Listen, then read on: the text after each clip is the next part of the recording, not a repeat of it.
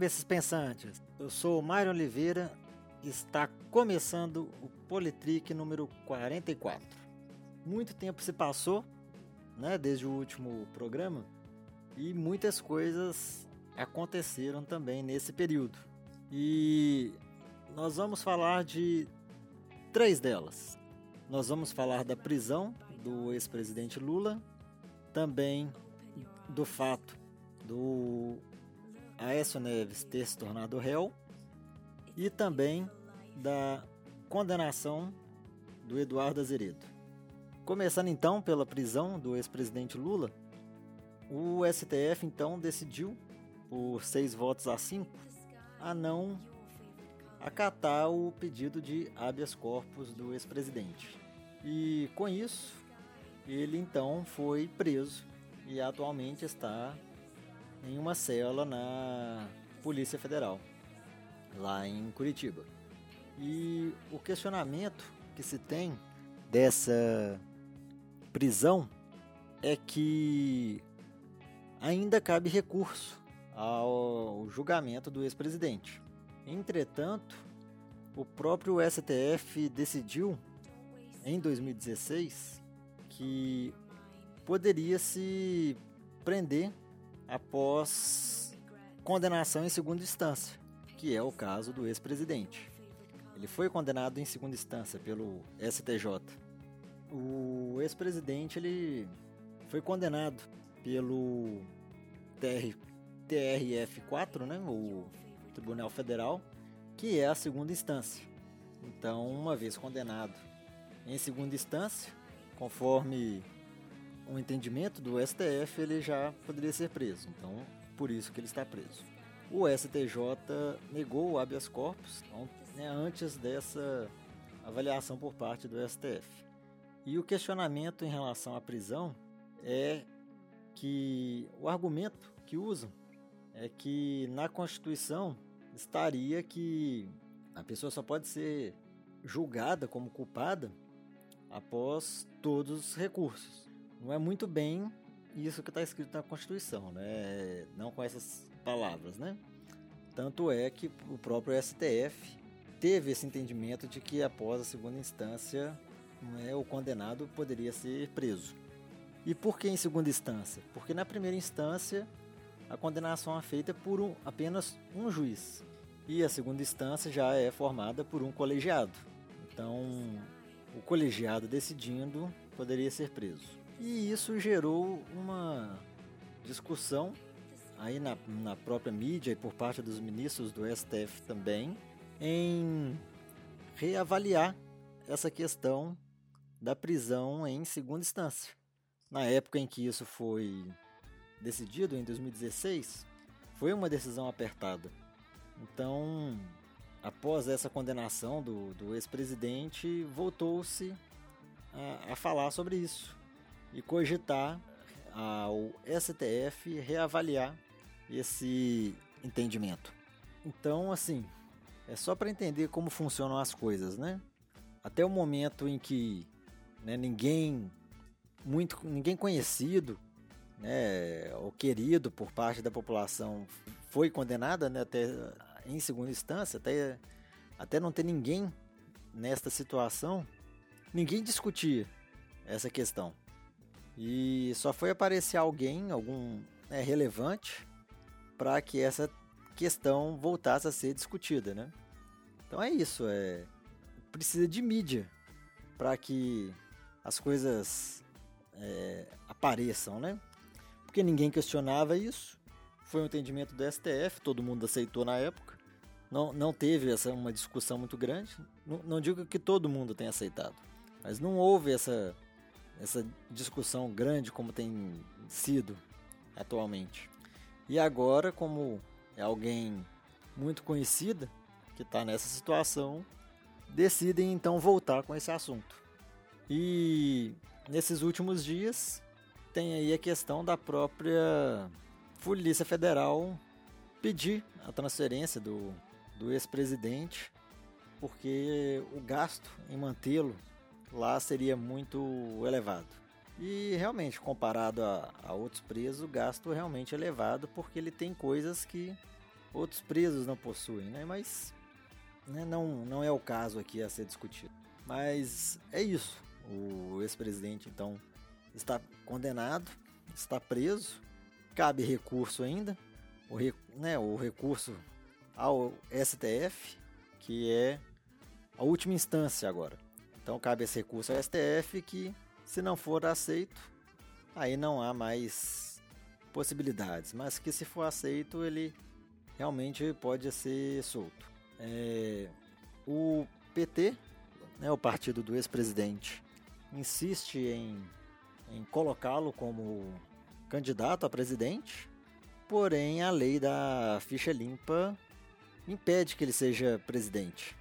Aí, aí vai aquela discussão que o partido pode insistir nisso e pode sim lançá-lo a presidente, a candidato a presidente e lançando o TSE que vai ter que fazer o julgamento se ele poderá ou não ser candidato. É, mesmo a lei da ficha limpa não permitindo, o, TSE que vai que fará esse julgamento caso ele seja candidato. Então, essa decisão do TSE pode ficar lá para setembro, porque as candidaturas são feitas em agosto.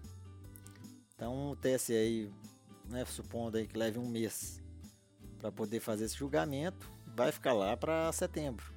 E, no, e aí vai aquela estratégia, né? No caso do TSE decidindo que o Lula não pode ser candidato, quem é o vice dele que passa a ser o candidato.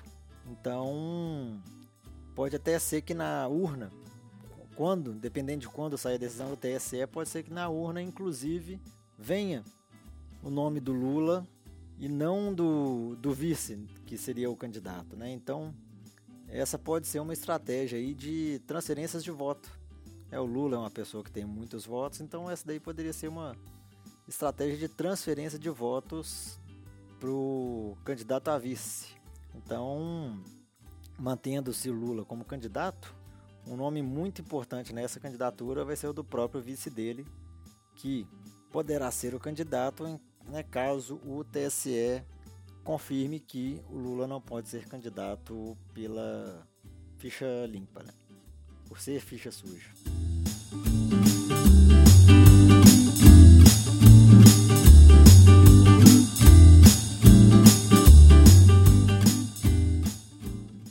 Falando então do Aécio, a primeira turma do STF é, transformou então o senador Aécio Neves, que é do PSDB, em réu no caso também da Lava Jato. É, a denúncia é por corrupção passiva e obstrução da justiça. E ela foi aceita por unanimidade pela primeira turma. É aquele caso do Joel, do Joesley Batista ter repassado 2 milhões de reais para o senador Aécio Neves. Não sei se vocês lembram, mas na época que teve essa denúncia, o senador ele foi afastado, ele foi afastado temporariamente do seu mandato, mas que né, foi um afastamento provisório, né, temporário. Né, tanto é que ele voltou, já está aí, aí há, um, há um bom tempo, e agora ele é réu.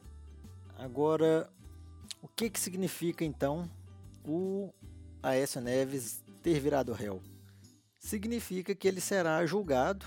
A denúncia foi aceita, então, portanto, abre-se as investigações para essas denúncias e ele será julgado diretamente pelo STF. Esse julgamento do STF é muito demorado. Tanto é que, até o momento, nenhum político que foi denunciado pela Lava Jato foi julgado pelo STF. Nenhum deles com fórum privilegiado foram julgados. E o Aécio, inclusive, não é o primeiro senador a virar réu.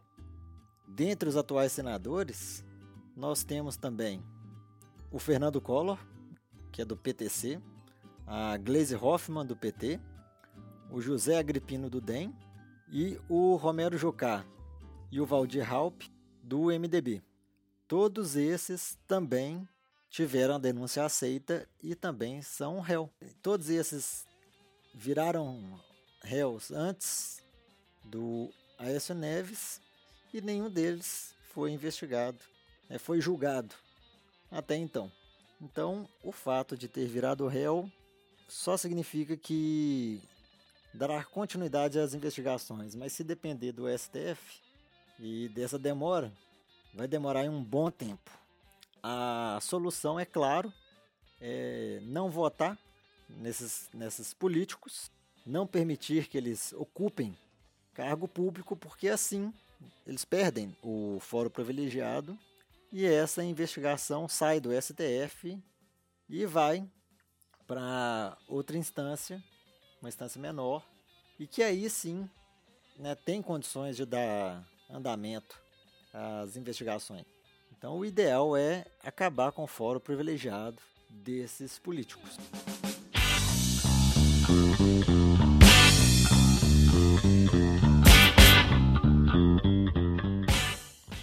Então, já que estamos falando de políticos condenados, né?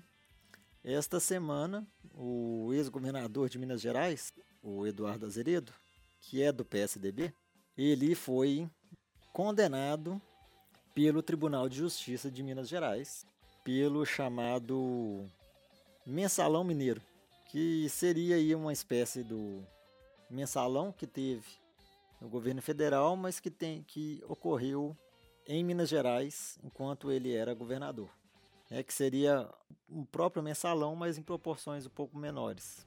Inclusive, o publicitário Marcos Valério, ele fez uma denúncia do mensalão mineiro.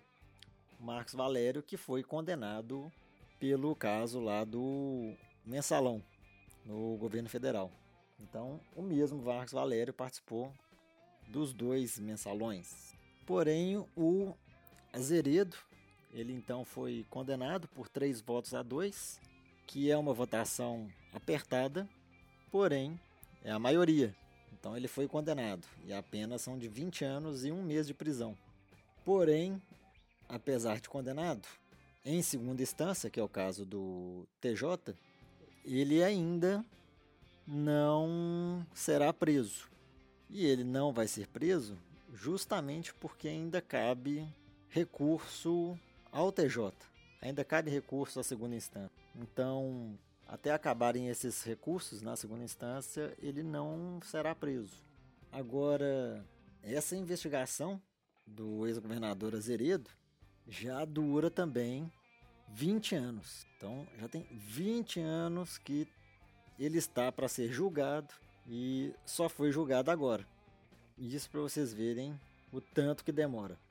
E o, o Azeredo, antes do julgamento, ele deu uma declaração falando que ele estaria sendo uma ele estaria sendo usado como uma forma de compensação pelo pela condenação do ex-presidente Lula, porque né, o Lula foi condenado isso na, na visão do Azeredo. O Lula foi condenado e os apoiadores do Lula ficavam o tempo todo falando: Ah, e o Eduardo Azeredo? E o caso do Eduardo Azeredo? E o caso do Eduardo Azeredo? Então, para poder compensar a condenação do, do ex-presidente Lula, condenaram também o ex-governador Eduardo Azeredo. Isso na visão dele. Porque, como eu falei, é um julgamento que está aí há, há 20 anos enrolando. Né? É, o Eduardo Azeredo ele saiu do governo em 1998. Então, já tem muito, um bom tempo aí que está nessa enrolação. Ao meu ver, não tem nada de compensação. Não, não, não existe isso de compensação. É, teve uma investigação e com essa investigação a pessoa pode ser culpada ou não. E aí decidiram que ele era culpado. Eu não vejo aqui nenhuma compensação, não. E obviamente que como culpado, ele deve ser preso e cumprir essa pena de 20 anos. E se possível sem enrolar mais, né? Porque já tem muito tempo que tá essa enrolação. E é claro que os advogados estão tentando mantê-lo solto, já entraram com pedido de habeas corpus no Superior Tribunal de Justiça, que inclusive já foi negado em caráter liminar. Há ainda a discussão se esses crimes não podem prescrever, uma vez que o ex-governador vai completar 70 anos no dia 9 de setembro agora de 2018. O Ministério Público ele não acredita nessa possibilidade de prescrição. E a gente espera que não. Afinal de contas, né, se foi condenado, não tem dessa de prescrever. É, tem que cumprir. E como nós vimos aí, o, o Maluf foi preso recentemente e ele tem mais de 70 anos. E é isso que a gente quer, né? Que aqueles que sejam condenados cumpram pelos seus crimes. Mas por hoje é isso. Acabamos com, com o programa de hoje. E então nos acompanhe nas nossas redes sociais e nos vemos no próximo programa. Um abraço. Falou. Have no regrets. Paint the sky your favorite color.